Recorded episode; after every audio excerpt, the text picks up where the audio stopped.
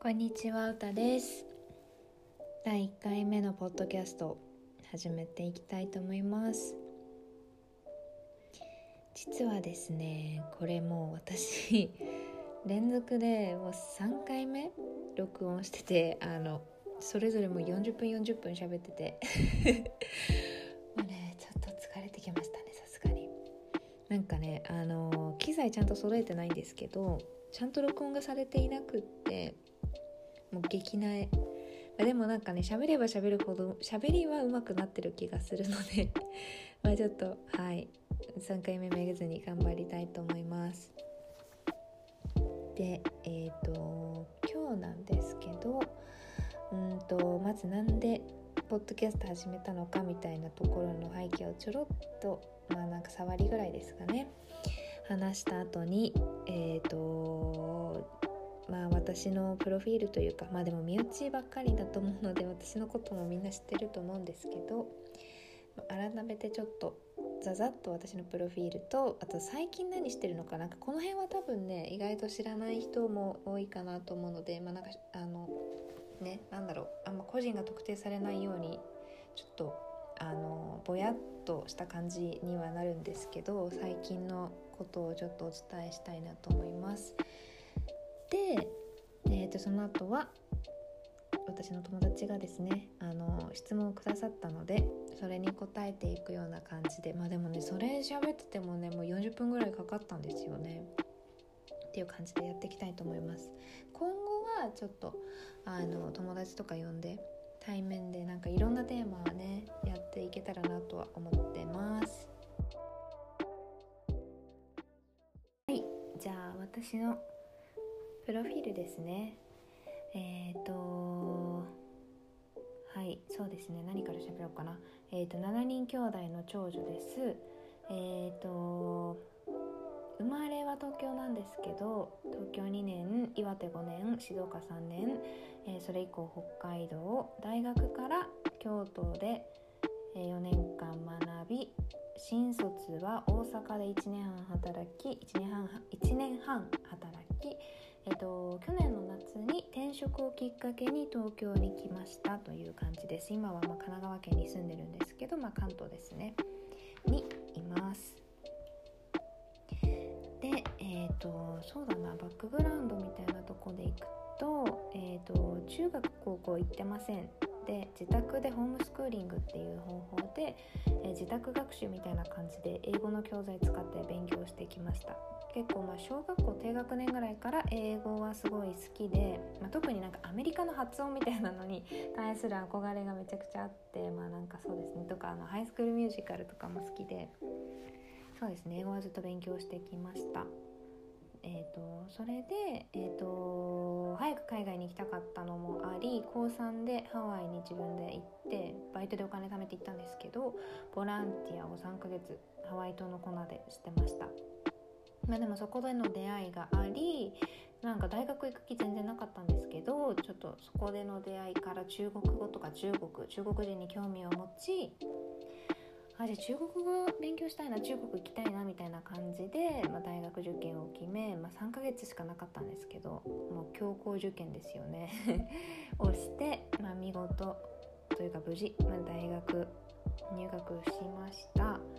で、えーと、大学2年から3年にかけて中国の北京に留学をして卒業後は、えーと、新卒であの、まあ、大手人材会社に営業として就職しました。1年半働きました。で1年経ったぐらいかなの時にあの今働いているブライダル系の会社なんですけどに出会、ブライダルには全然興味なかったんですけどその会社の考え方だったりとかなんかその人みたいなところですごいもうなんかビビビってきすぎて基本直感できてる人間なんですけどあもうこれはあの私よそから早から転職するなっていうここに行くなっていうのがなんか見えたので。そうですね1年半しか働いてなかったし別に転職したいっていう気持ちもなかったんですけど、まあ、転職決意しましたまあ半年東京に来て働いて、えー、この春からは、えーと、ちょっとそっちの方の仕事の分量というかを減らしてですねあの業務委託でいろんな仕事をちょっと引き受けているような状況です。はいそうですね。で何やってんのかみたいなところでいくとうんとなんか美容系のあのちょっとお仕事ですね。とか中国関連のお仕事とか。をえ、ー、と、まあ、始めましたね。はい。そんなこんなでございます。うん。そのもんかな。はい。まあまあなんか詳細とかなんかどんな人間なのか みたいなどういうことを考えてるのかみたいなのは、私がこうですって言わなくても今後なんかいろんな人をゲスト呼んで友達とかと喋る中で見えてくるもので掴んでいただければ全然それで十分だなと思うので、まあ、あとは全部もう割愛します。はいそんな感じですね。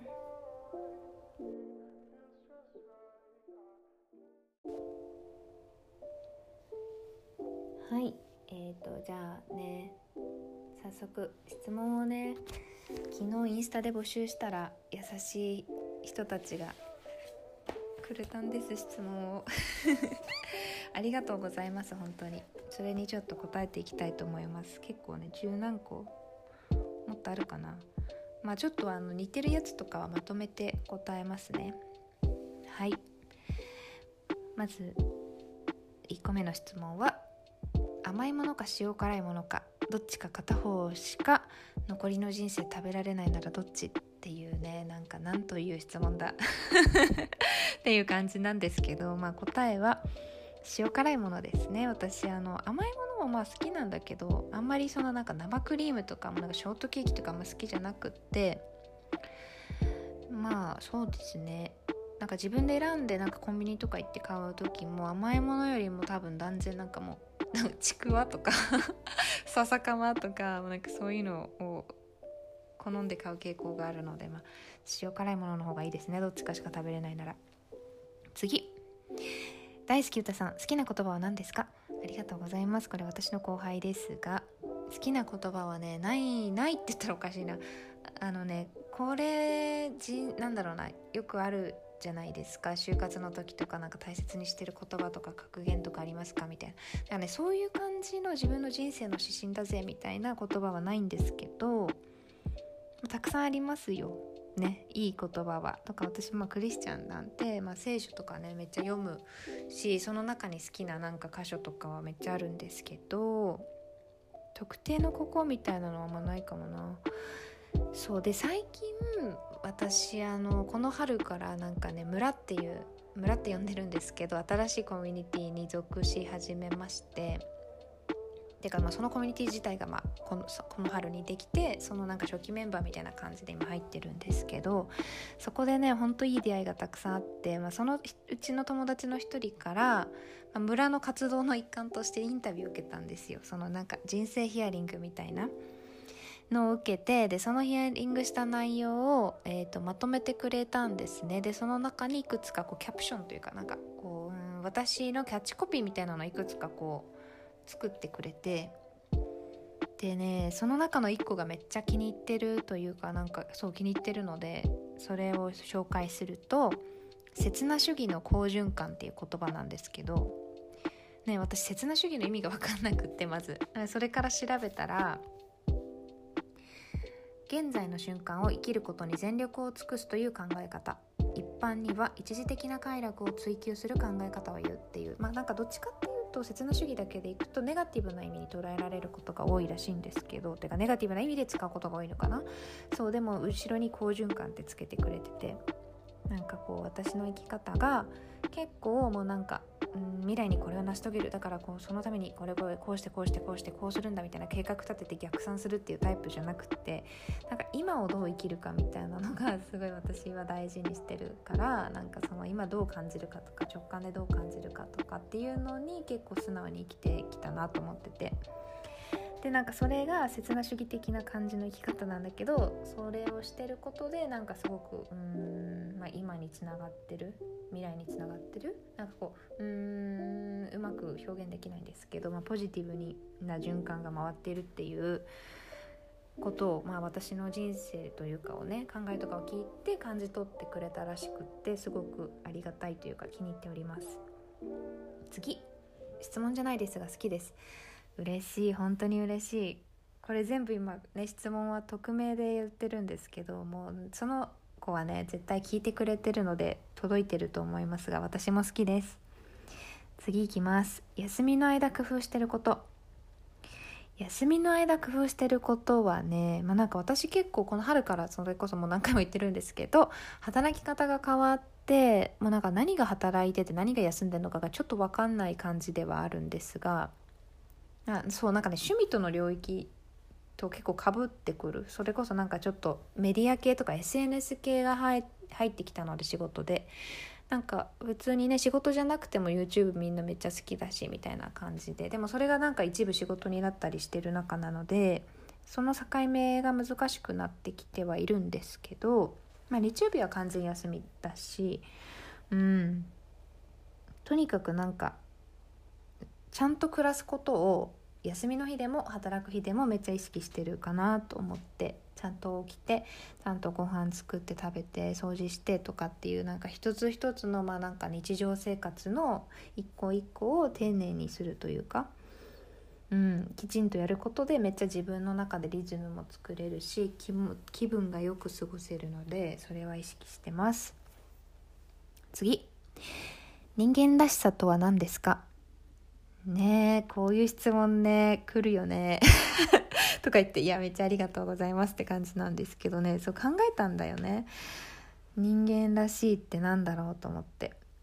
でまあなんかね人間を何と対比するかにもよるかなと思ったんだけど例えばなんか動物と比較するのかあのロボットと比較するのかでも全然ね見え方違うなと思ったんだけどなんかうん自分が普段生きてて何を人間らしいって思うかなと思って人に対してとかねなんか発言とか。って思うなんか人間らしいなって感じる瞬間っていつだろうって思った時をまとめるとですねまあなんか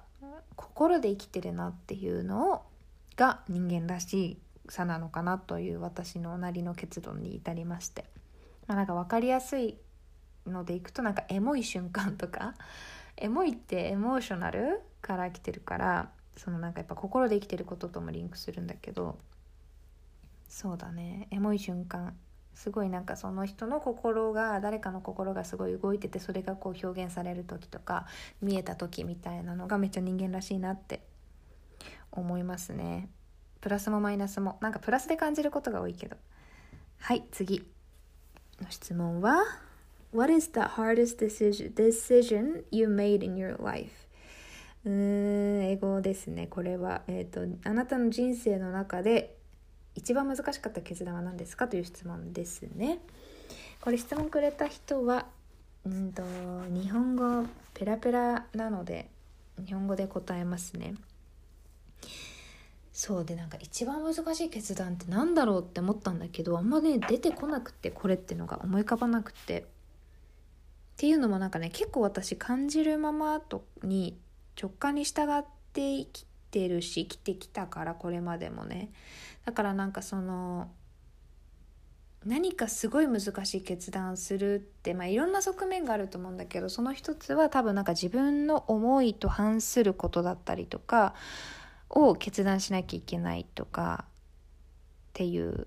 こともあるかなと思ってねなんかねそれがもうなかったんだよねこれまで。だから思いつかないんだけどまあもちろんなんか人間関係なんか一人だったらそれはなんか成り立つかもしれないけど人間関係ってやっぱうん自分の気持ちだけじゃなくて相手のこと相手の受け取り方はまた別だったりもするから人間関係の中では何が正しいのか分かんないみたいな感じでけなんかこうどう対応したらいいか難しいなっていうことはもちろんあったけどあんまなんかこれめっちゃ大変だったな難しかったなっていう決断はないかもしれない。こう思ったらこうって結構やっちゃうタイプなので。はいそんな感じですかね。次。美に目覚めたきっかけ。美に目覚めたきっかけね。うーんこれねちょっと考えてみたんですけど12歳年上の私おばがいるんですよ。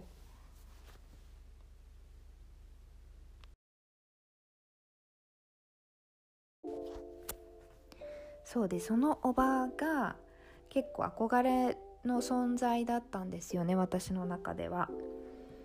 でえっと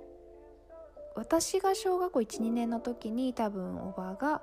高校生とかでであのそのおばの行ってた高校が相当自由な、まあ、私立の高校だったんですけどそこで毎年こうフェスというかなんだろう学園祭学校祭みたいなのがあってそれに私毎年行ってたんですね。で当時そのめっちゃ田舎に住んでたんですけど岩手の岩手の田舎じゃ出会わないようなそういうなんかその当時のイケイケの女子たち女子高生たちをま目にするわけですよ1年に1回。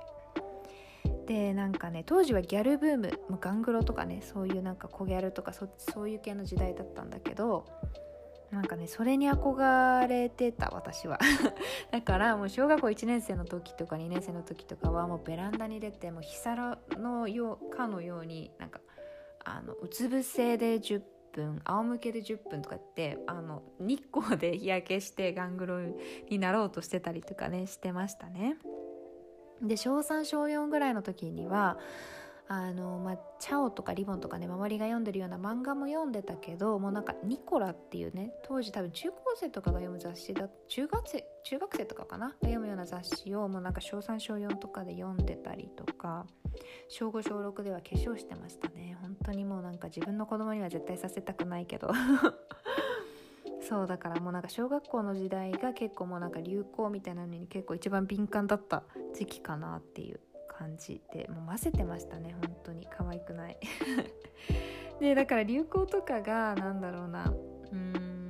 を追うのの収束も早くて中学校の時にはねもうあれですね。あのヨガとかアロマセラピーとかあのオーガニックコスメとかもうなんかそっち系のフェーズに行ってました。なんか周りそんな人多分あんまいなかったんだけど。どっちかって言ったら多分その時代はまだあんまりそのオーガニックとかはそのなんか主婦層とかなんかそそういう感じだったんだけど多分ね。そうそんなこんなで自分で化粧品作ったりとかもしてましたね。懐かしい。なんか結構そのだからなんだろう美に関して悟り開く悟り開いたわけじゃないけど みたいななんかそういうのはなんかうん早かったかもなと思いました。はい。次の質問。モチベーションの維持方法。モチベーションの維持方法ね。これはなんか私もそんなね常にモチベーションがまず前提高いずっと高いわけじゃないですっていうことはあるんですけどでもなんだろうな。自分の中でこういう自分でいたいとかこうありたいみたいなのが結構年々明確になってる。なんか解像度が上がってきてるなっていうのはすごいあって特にこのなんか転職決意する前後ぐらいから今にかけてとか、まあ、この23ヶ月でもそうだし。そうなんか居心地のいい自分のありたい姿がどんどんどんどんなんだろうなクリアになってくるとすごいなんかねモチベーションの維持ってが楽になってくる容易になってくるなっていう感じはありますね。そう。でなんかその心がなんか心地いいみたいななんかそういう自分なりたい自分でいるみたいな状態ってなんだろうな。その瞬間その瞬間自分の欲望になんか正直であるというかそれに従うということでもなくってなんだろうな。うーん分かりやすい話でいくと例えばダイエットとかもそうで例えるとまあもういついつまでにこういう体になりたいですと。なんかお腹に縦線1本入ってて足もなんか程よく引き締まっててみたいなお尻上がっててみたいなこうそういう明確なものがなんかねなりたいのがある。けどあるけどもやっぱりみんなお腹すくし普通にあのポテチ食べたいなとかあのたこ焼き食べたいなとかってなると思うんだけどなんかその目標というかね自分がこうななんだろう、うん、あ難しいな説明が。その結局ポテチとか食べてたこ焼き食べてわ美味しい最高幸せってその時になるんだけど結局なんか心は本当はこういう風なものを目指してるとかこういう風でありたいとかなんかこうちゃんとそこでヘルシーなものを選べたり自分のうーんなりたいと思っているものに近づけるものを選べる自分でいた方が心が健康とかなんか心が気持ちいいみたいな状態だだなと思ってて結構。そうそうそう。だからなんかそのなんだろうなありたい姿とかが別にこれはすごい超分かりやすくダイエットの話で言ってるけどなんか生き方とか生活とかなんかいろんなことにおいてクリアだとその選択がすごいしやすくなるし心自分がどういう選択をしたら心の状態が気持ちいいのかなんかいい状態なのかっていうのがすごいなんか明確になるからやりやすくなるかなって思いました。なんかちょっとごめん質問のしてた意図と違ったらごめんなさい回答が。次。どうしてそんなに優しいの？いやーほんとありがとうございます。でも全然優しくない。優しくない時もあるしなんかいろんな人と接しててわこの人すごい優しいなっていうその優しさに触れて自分の心の狭さに気づいたりすることとかもたくさんあるんですけど。なんだろうね。うーん。なんかあのそうだね。意識してる意識してるというかなんか大事にしたいなって思ってるのはなんかこう人間関係において人は相手は自分に何かくれる人とかなんかこううんその人から何か得るという対象では何かを得る対象ではなくって人は与えるギブする対象であるっていうのを結構大事にしたいなと思ってるかな。そう。でなんかやっぱねうん自分がそれって満たされた状態じゃないと人に与えれないなって思ってるから、まあ、一番大事なのは自分が満たされている状態であるということだと思うんだけどそうだね。なんかそういう風なスタンスでいると人間関係もすごい楽だしなんかいい意味で人に求めないし人に期待しないからなんか全部自分まただしうんいい。そうだね。それはすごい大事にしてるかなと思います。うん。かな。結構ねそのさっき言った言ってた春から所属し始めた村にいる人たちがそのなんか村人の条件みたいなのの一つがねそのこれでもあってその与えるギブアンドテイクで生きていない、まあ、資本主義者じゃないみたいな感じなんだけどギブアンドテイクじゃなくもうとりあえずギブの精神で生きてる人みたいなのが条件なんだけどなんかそういう人たちが集まったコミュニティっていうのはなんかすごいんですよ本当に。めっちゃねあのねいい村なんだ。みんなすごいいい人なんだけど。そうそうそう。やっぱなんか私はまあなんかねクリスチャンであるっていうこともめっちゃ強く影響してるしなんかそこが自分の根本ではあるんだけど自分がこう満たされているからこそなんかあんまり人から満たしてもらおう満たしてもらおうみたいなエネルギーが本当になくってなんかうんそうだね。自分が満たされてるからそれを人にギブしようっていう気持ちで生き生きよう生きようっていうかねそれはすごい大事にしてるなって思いました。すいません。なんか抽象度の高い話で。はい次いきますね。一度だけ何でも叶うなら何を望みますか？うんこれはねなんかちゃんと考えたらちゃんとした答えが出そうな感じはしてるんですけどパッと今思いつきでいくとあのリアルに大量にある奨学金を一括返済したいなっていう すっごいはいあのリアルな願望でした。次。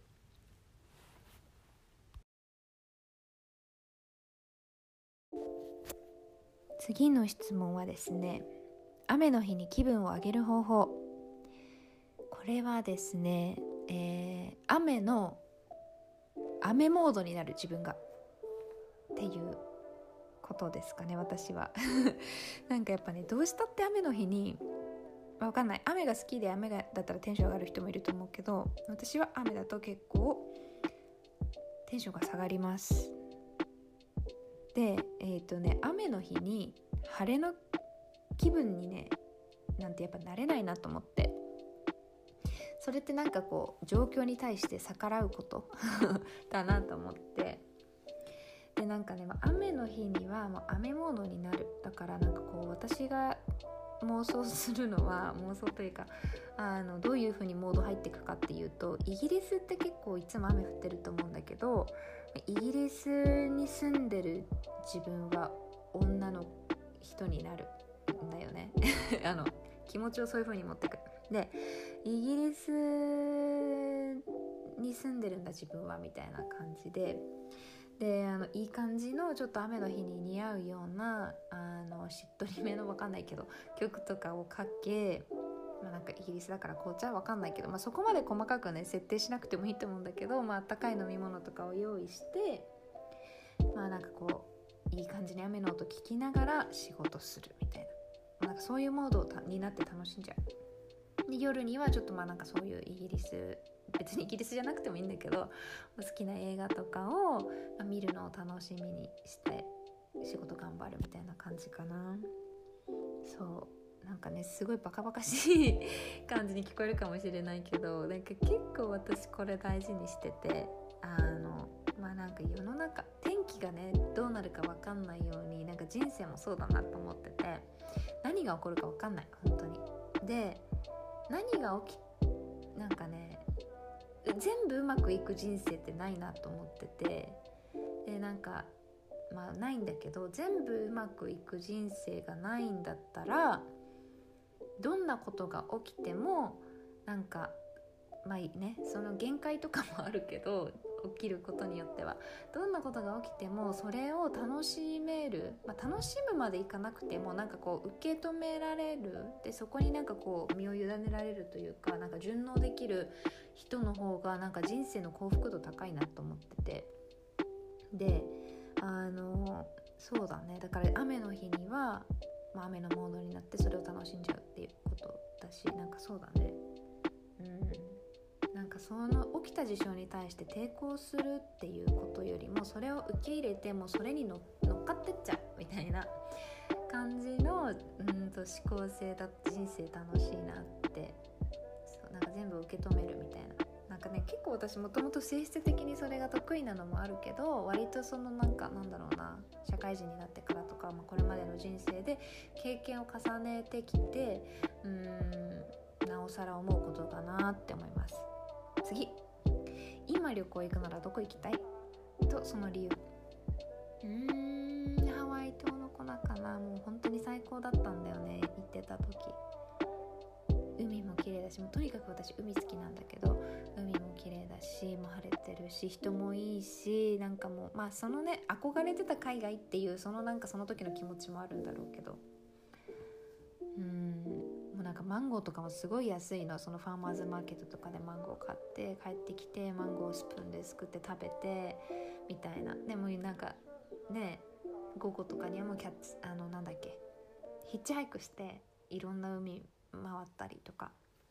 してる日々がとても楽しかったなと思って1ヶ月ぐらい行きたいですね行くなら。まあでも中国北京も行きたいしタイもベトナムも行きたいしご飯食べに。ねあとアメリカ本土行ったことないから LA とかニューヨークも行きたいななんて思ってます。次。好きな時間の過ごし方。えー、そうですね。なんか最近生活がガラッと変わってなんか結構自分がコントロールしやすくなった自粛だとね別になんかあの通勤とかもないしコントロールしやすいからもう総じていい状態なんですけど私自粛期間。でもなんか最近はデジタルデトックスにはまってますね。なんかインスタとかでも結構つぶやきがちなので 知ってる人もいるかなと思うんですけどデジタルデトックスねしてめちゃくちゃ良かったんです。であのパソコンも携帯もテレビも禁止だから私の場合その音楽聴くなんか機材とかと他にないから音楽も聴けない無音状態なんだけどあのすごいいいんですよね。やっぱ音もなくてそういう画面から入ってくるいろんなこう情報とかもない中で人間ってめっちゃクリエイティブになるなって思ってて。あなんかわかんない。これは私の特質かも特性かもしれないけどなんかそういういろんな情報があったりなんか雑音があるとあんまり思考が働かない人間なので。そう。でなんかすごいこれやりたいあれやりたいとかっていうのがボンボンボンボン出てきたんですね。でえーと、デジタルデトデジタルデトックスをしている間にそういうのがどんどん出てくるから今度あのそのデジタルデトックス終わった時には、えーと、めっちゃもう大体浮かんでくることがもうデジタルないとできないことばっかりなので最近は。もうガーってデジタルでやりたいことを進めてみたいなそのなんかオンオフの切り替えがいい感じにいってるのでそれが最近好きな時間の時間というかまあ一日の過ごし方みたいな感じかもですね。なんかいつ丸一日デジタルデトックスって結構今難しいなと思ってて仕事に支障出たりとか、まあ、連絡滞ったりとかするから半日でデジタルデトックス私めちゃくちゃおすすめです。はい。それで週に2回やりたいなと思ってるんですけど。次。好きな映画。好きな映画はですねまあなんかたくさんあるんですけどよく言ってるのは邦画だと湯を沸かすほどの熱い愛、まあ、有名ですけどね。宮沢りえの本当に泣ける家族愛の物語ともう一つが、えっと、洋画で英語のタイトルは「The Blind Side」で日本語だと「幸せの隠れ場所」っていう映画なんですけどこれも家族愛がテーマでえっ、とうんとねそう家族愛かけるスポーツあのアメフトみたいな映画なんですけど、まあ、洋画も邦画もどっちもなんだろうなこの血のつながり以上のなんだろうなその家族の愛だったりとかなんか絆みたいなのがテーマでもうね本当にねいい映画なんですどっちも。なんかこうポジティブな気持ちになりたい元気出したいみたいな時は多分そのえーと、洋画の幸せの隠れ場所をの方がおすすめですね。湯沸かすほどの熱いは熱い愛は本当に泣きすぎてもなんかちょっと疲れちゃうぐらいなので。はい。そういうモードの時に見ていただけると。で最後です。30歳までにやりたいこと。30歳までにやりたいことはねまあたくさんありますが別にね30歳以降になったからとってなれできないわけではないんだけどまあ私けね大家族で育ってることもあり結婚願望と子供を欲しいっていうねあの願望がすごいあるんですけどそうなるとやっぱ女性ってねライフイベントですごい人生左右されるし大きい変化がいろいろあるからなんかそれをが絶対絶対ね分かんない結婚できるか分かんないけどそれがまあ先にしたいっていう思いがあるんだったらそうなったと仮定してそうなった時でも自分の好きなことで働いてお金が稼げるような、えーと、ベースっていうのを20代のうちに築いておきたいなっていうのは、まあ、ちょっと真面目な話だけどね。あるかなって感じ。うん。そうだね。しかも今は別にもうなんかね出社しなくても家にいても仕事ができるっていうことがある意味証明されたコロナ期間だったので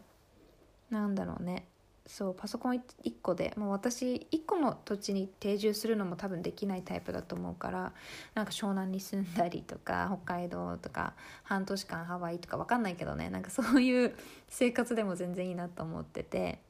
家族と一緒になのか分かんないけどそうなった時にもうなんかパソコン1個と自分の身さえあれば普通になんかこう仕事できるしお金稼げるみたいな状態にしたいなと思っててそのための今準備期間だなと思ってます。